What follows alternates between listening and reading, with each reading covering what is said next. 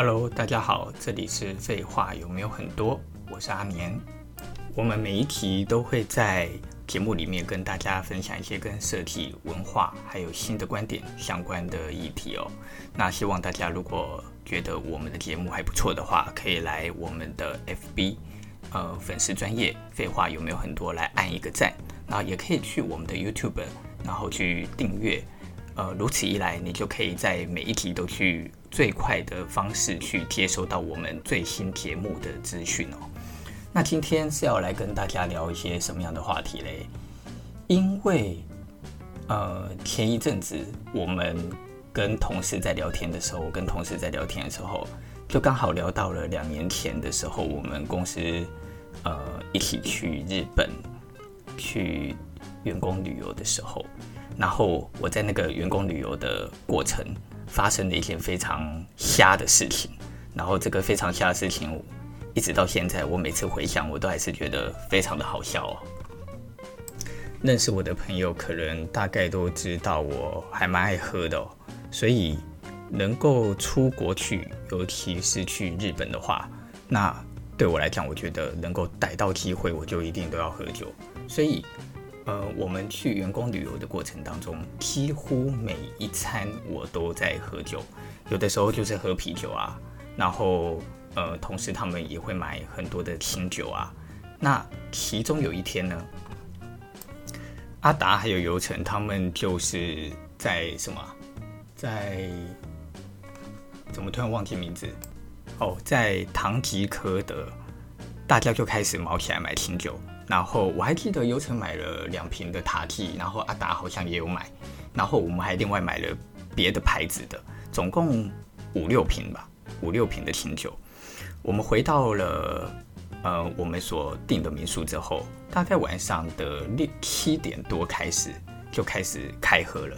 一开始只是慢慢的开始喝一些清酒，然后紧接着呢，因为阿达他是一个非常会煮饭的人，所以他就开始去呃民宿的厨房做一些小菜。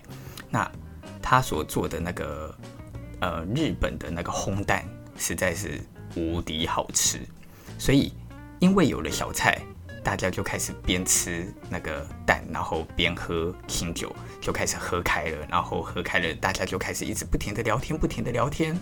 那我的印象中好像。蛋还，呃，那个烘蛋还做到蛋都不够了，所以我们还特地又跑到那个 Seven，然后再去重新买一些蛋，然后再带回来，然后阿达继续做烘蛋，然后大家又边喝，然后边喝的过程还会有人有点喝挂了，还唱歌，还会有人在旁边录影，然后录了影之后就把这些影片变成慢动作。那你们知道，把人的行为跟动作用慢动作来播的时候，我跟你讲，那真的是有够没形象的。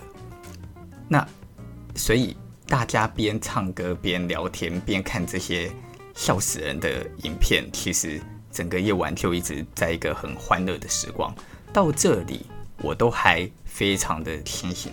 呃，必须讲，全公司的同事也没有任何一个人真的喝醉哦。至少在我自己的印象里，一直到收东西的过程，呃，我都。还没有醉，我的印象就是到大家一起收东西，我的我就觉得我好像已经累了，然后紧接着就去呃洗碗，洗完碗我就去睡觉。那睡完觉的隔天起来的时候，神秘的事情就发生了，因为我在起床的时候我就看见我是睡在客厅，因为呃大家有分房间嘛。那我一个人，我想我自己一个人睡，我就跟他们说，那我要睡在客厅这样子。但是我一起床的时候，我就看见，呃，原本收干净的那个茶几的上面就出现了两瓶的啤酒。那可是我完全没有印象，我什么时候多喝了这两瓶啤酒这样子。这个时候我就心里在想说，哇，糟了，我是不是有断片啊？这样子。所以我就去问我们公司的同事阿路，我就问阿路说：“哎，嗯，为什么我昨天晚上在最后的那一趴的时候，我有什么奇怪的状态吗？”这样，那结果他们就跟我讲说：“因为原本呃整理完东西的时候，阿路他就准备要去洗碗，结果阿路就跟我讲说，他说当他要洗碗的时候，我就跑去跟他说：“你洗什么碗？我来洗。”然后我就把他推开，推开了之后，我就自己开始洗碗。我觉得神秘的事情是，我记得我有洗碗，可是我有点不太记得我有阻止他洗碗。我想说，我怎么会去阻止一个人洗碗呢？有人要洗不是很好吗？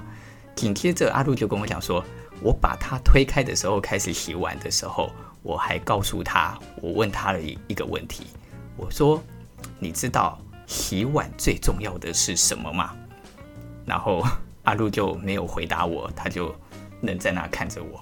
我就回答他说：“是分类。”哎，这件事情就蛮有趣的。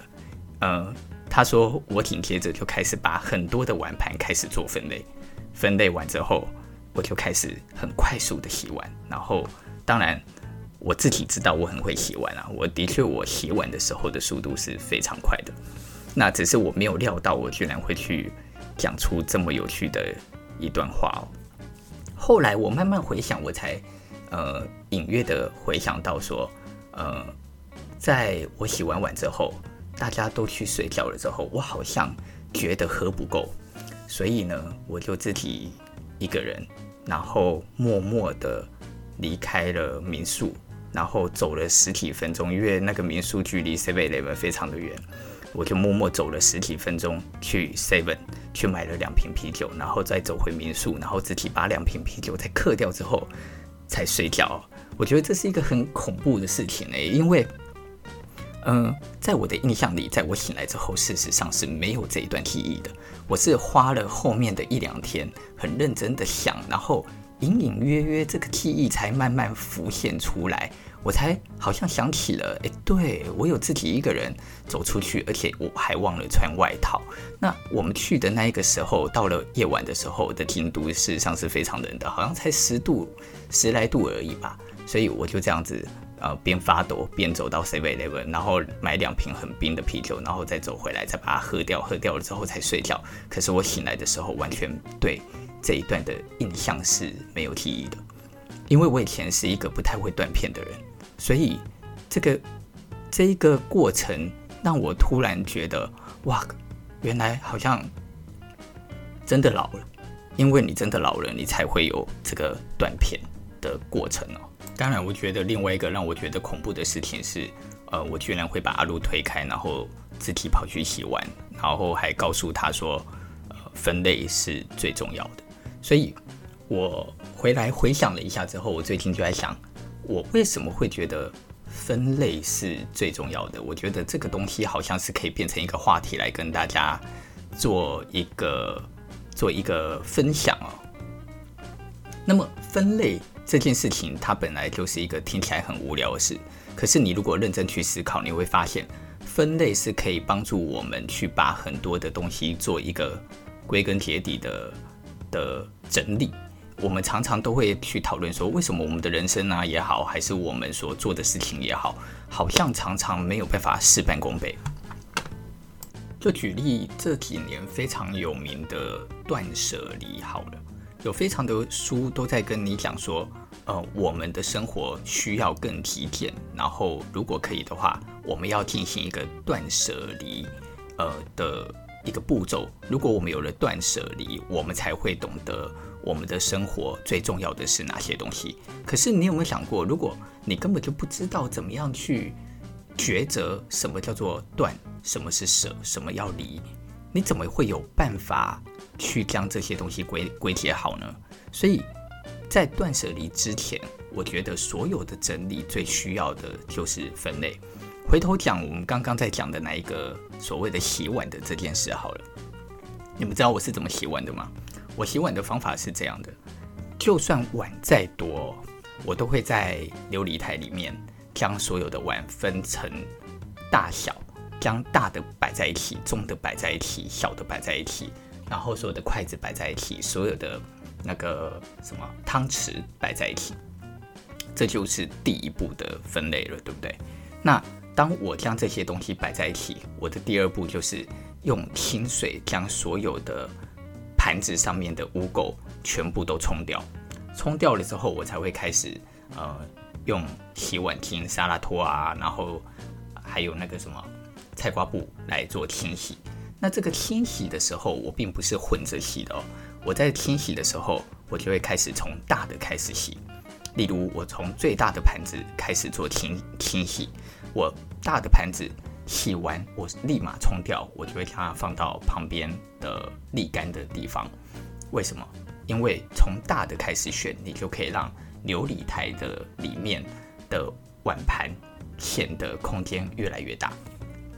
你可以先将最大的麻烦去除掉之后，你就可以开始顺着大小慢慢越洗越小，你就会很有该怎么讲呢？很有进度往前推进的感觉。你会开始觉得，诶，我的琉璃台里面好像呃越来越空了，而且最大的盘子或最大的锅子已经被放到旁边去，你琉璃台里几乎就会清出一大段的空间。你紧接着，因为你的碗啊，跟中型的盘子啊，跟筷子几乎都是叠在一起的，所以你就会觉得它很有一个秩序感。你顺着大、中、小的分类洗到后来，你就会很快速的感觉到你的每一个进度的推进，它都是非常的有韵律的。所以这是一个我自己洗碗的方法。我发现哦。我用这样子的洗碗的方式，不管我遇到再多的碗，我都可以用很快速的方法去把它洗完。这个方法我在这里分享给你们，你们可也许回家你们可以试试看，看看用了之后有什么样的心得，你们就可以来跟我分享哦。好，那我们就来讲一下，既然我们可以利用分类，然后就可以让洗碗的速度变得更快。如如此一来啊，你就会发现洗碗这件事情就没有变得那么的恐怖了。如果我们把这个概念再放得更大一点，它是不是就可以变成整理任何的东西？例如我们刚刚前面在讲的这个所谓的极简主义的断舍离里面，那我们应该要怎么样去做一个帮助你能够提升这件事情的抉择呢？很多人他就会说，如果我今天我要来整理一间房子，或者是整理一个房间，那么我就应该要想办法先把物件，呃，做分类，对不对？物件的分类，它当然是一个整理法则里面的最基础。可是我自己并不觉得物体单纯物件分类，你就可以将空当可以可以帮帮助你把整个空间的物品给整理到最好。我个人认为，如果你要去整理一个东西，最好的方法。尤其是面对你的房子，最好的方法是根据使用率来做分类。例如，举例以你买过的书好了，像我自己，因为从小到大累积的书非常的多，所以，呃，我在从我家楼下搬到楼上来的时候，我把很多很多的书都要搬上来的过程，我觉得非常的痛苦，所以我就开始依照着。呃，我购买它的时间以及我觉得我会看这些书的几率来开始做分类。那想当然尔，因为有了根据时间以及看的几率来做分类之后，你就会出现有一大批的书。这一批书是你自己从心里就知道，一你几乎不太可能会再去看它，或者是你不太可能再去翻阅它的书体哦。那这些书籍是不是就可能可是你可以选择淘汰掉的书呢？当然，有一些朋友他就会说啊，可是这些可能我不会看的书籍里，也许有呃，我觉得舍不得的。我觉得那是当然的啊。当然，舍不舍得，我觉得这个事情的定义就是见仁见智了。你如何在舍得与不舍得当中去决定将某些东西给放下？这个东西不是我能教你的，这个东西只能放在每一个人的心里而已哦。所以，我能够在今天的话题里所能够分享的是一个方法而已。我们就来想想看，如果你今天你将你房间所有的物品，呃，都开始根据呃你所使用的几率以及对你有帮助的可能性来做分类，这样子的分类，你就会发现。你会有最常使用的，以及偶尔使用的，以及不常使用的，以及几乎不使用的，对不对？几乎不使用的东西里会有，呃，对你有纪念价值的，以及根本没有任何价值的。你会先将具有纪念价值的往前推进一个段落，也许是放到偶尔使用，也许是放到呃常使用的定义里，因为看当然也是一种。定义嘛，所以我很难去呃替你们表述说，哎，这个东西你应该被归结在哪个地方。好，当你有了这样子的定义之后，我们就会先知道你身上所有的东西，哪些东西它应该被摆放在容易拿取的位置，而哪些东西它应该被放到柜子里去，或者是哪些东西必须被尘封起来。你就要先想哦，如果你觉得某些东西它是应该被尘封起来的。那么你是不是可以思考，这些应该被尘封的东西，它需不需要被丢掉呢？如果我们可以下定决心去将我们的某些东西整理掉，诶，这个断舍离的定义，它才能够真正呈现在我们的思考里面，它才能够帮助到我们。否则的话，很多的人他都会讲说，呃，断舍离这样子的一个定义，事实上它是没有办法。在某些人的心中去成立的，因为有些人认为我所有的物品都是我自己的资产啊，那我怎么可能可以抛弃我的任何一个物品呢？当然，我认为断舍离的这个概念其实不见得适用于每一个人。有些人他的这一辈子就算不做这件事情，事实上也不见得他的生活就一定会比较差，所以它只是一个生活上的概念而已。可是。如果你们照着我刚刚所讲的分类法则来看待这件事情，不是借由喜好来分类，而是借由常不常用来分类，再将这个常不常用里再去分类出哪些东西是可以被收纳起来，哪些东西是应该被摆放出来。而这件事情的最大关键是在于你是不是愿意，呃。用你最真实的看法在看待你身边的每一个物品。如果如此啊，你就会开始发现，你定期就会有一个整理的习惯。例如，我平均每三个月到半年，我就会整理一次我的衣橱，因为，呃，你势必一定会买新的东西。可是哪些东西是你可能不会再穿的？哪些东西是你可能不会再使用的？例如说，你可能有某一件大衣。挂在你的衣橱里已经三年了，你很喜欢它，可是你就是发现你从来没有穿过它，那你就可以思考了。我可以很喜欢它，我可以把它当成是一个纪念，可是我确定我几乎不太会使用它，所以我也许应该把它收起来，或者是把它丢掉。在这里，我觉得。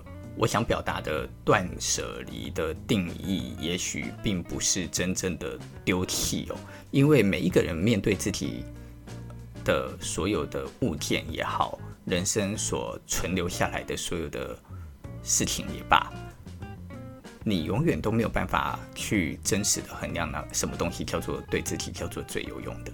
可是面对我们自己生活方法的很多的看待里，你一定心里。总是知道那一把尺是落在哪个地方的。我觉得我在这里并不是在鼓励大家去做一个所谓的极简人生或者是极简生活，因为认识我的人都知道我的生活环境或我的房间其实一点都不极简。那以前的我，我的办公桌是非常乱的。我还记得七八年前的时候，我是一个很多东西都不会丢的人。不会丢就算了，我甚至于会把一些用过的东西、吃过的食物放在桌上放很多天哦。那慢慢的随着年纪的转换，然后慢慢的去修正这些东西，才慢慢改掉这些坏习惯。可是，在改变这个坏习惯的过程当中，我才慢慢知道说，我如何整理我身边的东西，是可以让我在定期的状态里去维持我自己生活的规律。或者是生活的品质，我当然不敢说我现在叫做是一个很干净的人，或者是是一个很整齐的人。可是整体来讲，我觉得，呃，我所运用的方式帮助了我，让我在整个生活上面变得更有选择权。那这个选择权，它对于我的人生方式有没有什么样的改变？我觉得是有的，因为我们的人在生活的当中，不管你面对的是家人也好，朋友也好，工作也好，你会发现一件事情是，你很难去设定，或者是去定义什么叫做你觉得你所想要的。呃，我们都很容易认为很多的事情叫做逼不得已，对不对？什么叫逼不得已？我逼不得已，所以我一定要工作那么久。我逼不得已，呃，所以我没有时间陪伴我的家人。我逼不得已，所以我一定得去做某某事情啊，因为朋友的邀约，我逼不得已，我一定要去赴约。可是这些朋友对你是重要的吗？有的时候很难定义。我们的人生里本来就拥有那么多的你以为的不得已啊。所以，如果有一天你开始要来整理你的人生，你要怎么整理？我觉得把我洗碗的那个分类方法，这样听起来很 low，但是我觉得真的是如此。你把你面对人生，以及你面对工作，你面对。所有的大小事，你开始去拆分，什么叫做距离你的生命最近以及最必要？再来，什么是距离你的人生是最重要？再来，什么是对于你来讲最有价值？这三件事情听起来有点像，可是又好像有一点不一样哦。我觉得这个大家可以自己去分类一下，自己去分类一下。你重新的来思考一下。举例说明，你认为工作重不重要？可是，在工作与家人之间的权衡，你怎么样去评估？其实，家人怎么可能会低于工作的重要性？可是，例如我用理智一点的想法来看分类，那我会先去评估我的年纪啊，例如说。我今年的年纪如果是三十岁，所以我的父母的年纪可能是五十几岁或六十几岁。如果是在一个这么样的条件条件底下，因为我理解我的父母还算年轻，所以我就会分更多一点点的时间在我的工作里面。诶，这是一个理智判断，你就会自己再去重新衡量，在这些事件里，明明都是重要的。可是你在什么样子的年纪的时间点里，你会去选择在哪个地方在天秤上面放得多一点？因为等到你年纪大了，例如你像我一样，三十五岁到四十岁或四十岁以上，你的父母就开始步入老年了。这个时候，你就会突然看发现，工作重不重要？当然还是重要啊。可是父母年迈了，你陪伴他们变得比你的工作还来得再更重要了。这个时候，你就会发现，你所认定的重要程度，在你的心目当中是会开始摇摆的。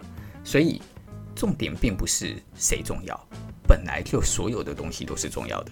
可是，你面对你人生里面在不同时期的重要度，你会去拿捏以及去评估。如果你本来就非常讨厌你爸妈啦，这是一个定义哦。你本来就很讨厌他们。所以你这辈子跟他们的关系就不好，那当然永远他都不会被你放在所有所谓的最重要里啊。但是就算是如此，他不是你生命当中所谓的最重要，因为你一直都对他们有埋怨或怨恨。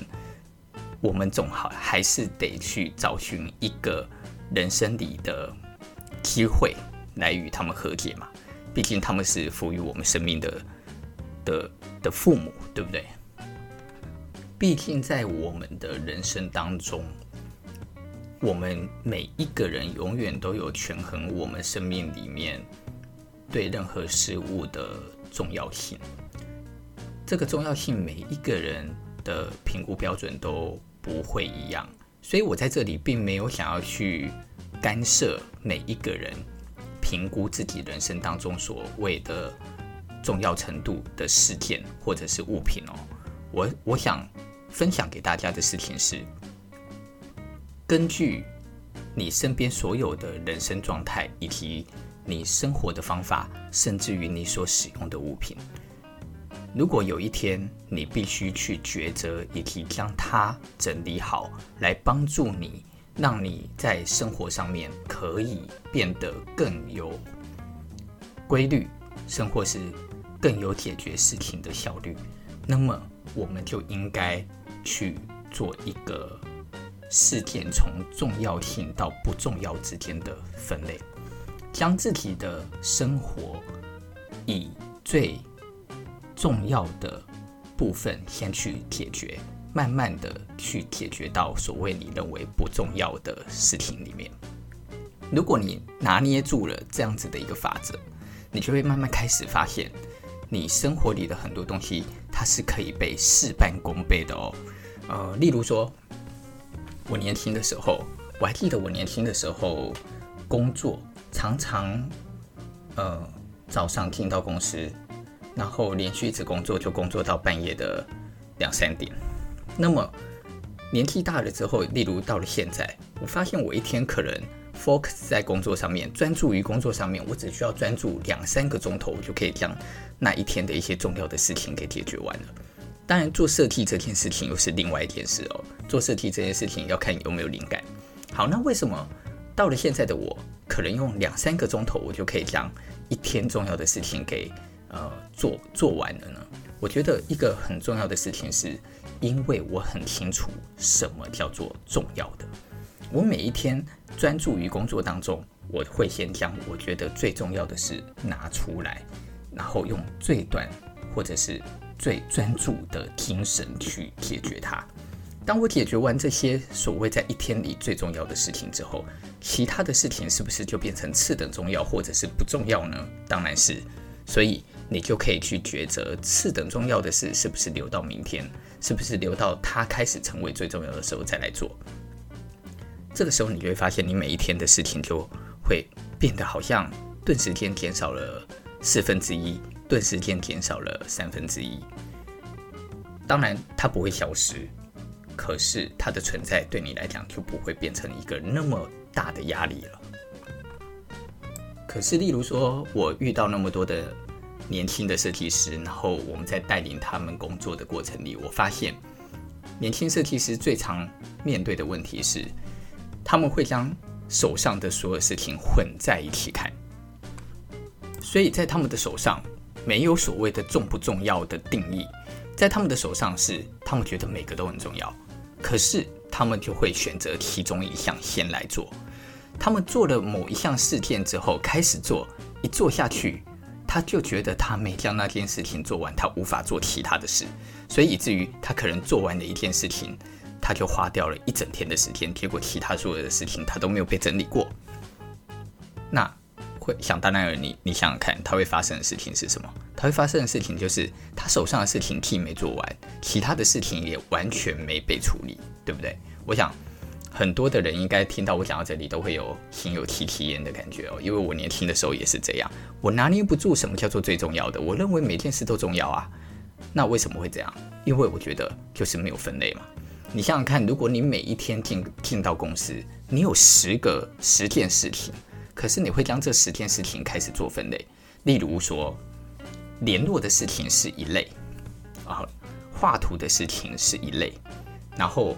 需要思考的事情是一类，那你觉得哪件事情可以让你最快就把它干掉呢？当然是联络的事情嘛。我可以用两个小时来处理所谓的联络的事情。两个小时过后，我所有该打的电话打完了，该发的 email 发完了，紧接着我开始去进行我可以处理的绘图的事情，或者是文件的事情，或者是与人讨论的事情。这当然只是一个举例哦，因为每一个人的工作状态是不一样的。但是大家可以想想，有没有一点道理哦？因为事件是有轻重缓急，但是也有好解决与不好解决的。当你拿捏好这一个分类的方法的法则与定义，你就越来越能清楚某些事情可以简单做，某些事情可以花时间做，某些事情它是可以混着做的。OK，我想今天。在这里跟大家去分享一个，我认为为什么分类这个这个定义是一个好方法哦。我觉得就分享到这里。这里是废话有没有很多？我是阿年。